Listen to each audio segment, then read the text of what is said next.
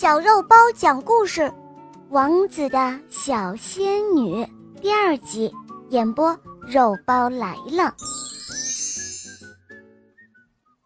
白天的时候，在阳光普照下，王子失魂落魄，他每天都在思念、牵挂着他心爱的小仙女。等到夜幕降临的时候，他又总是猜测着：我的小仙女。今天晚上会来吗？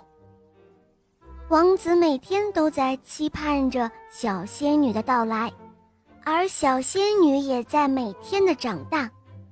到第九天晚上的时候，月亮圆的如同银盘一样，小仙女也长得和正常的姑娘一般高了。亲爱的王子，今后每天晚上。我都会在你的身边。哦不，小仙女，我希望时时刻刻都能看到你。你应该成为我的妻子，我要让你做我将来的王后。亲爱的王子，如果我做你的王后，你能够向我保证，一辈子只会爱我一个人吗？是的，我保证，我向你保证。王子不假思索，直接回答道。好，请你一定要记住你对我的承诺。如果有一天你违背了承诺，我就不再是你的妻子了。一个月后，王子和小仙女举行了婚礼，宾客们都为小仙女的美貌惊叹不已。就这样，王子和年轻的妻子幸福的生活着。七年之后。年迈的国王突然死去了，国内所有的贵族们都来参加葬礼了。就在葬礼中，王子认识了一位非常美丽的姑娘，并且喜欢上了她。可是他却没有发现，第一天，他的妻子变矮了一些。就这样过了九天，他的妻子。又重新变回成以前那小小的仙女的模样。从此之后，她消失在菩提树底下，从此没了踪影。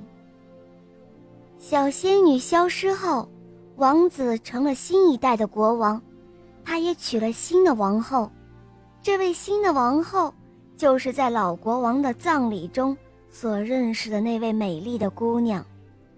而这位新的王后是一个贪得无厌的人，她经常会提出一些人们想不到的刁钻古怪的要求，比如她想要一张镶满了钻石的床，再或者说，她还想要一匹能够飞上天的马，这样她就可以骑着它飞到天上，去摘她想要的星星。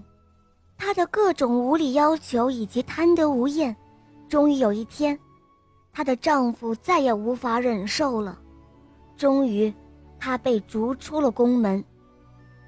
直到这个时候，国王才懊悔自己铸成的大错，他长吁短叹，深深怀念着他的妻子。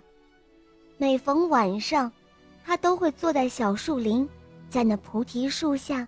呼唤着他心爱的小仙女，他善良的小仙女。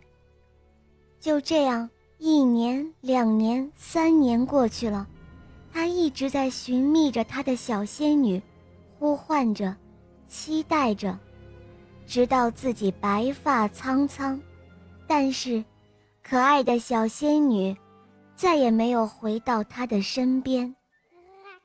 好了，亲爱的小伙伴们。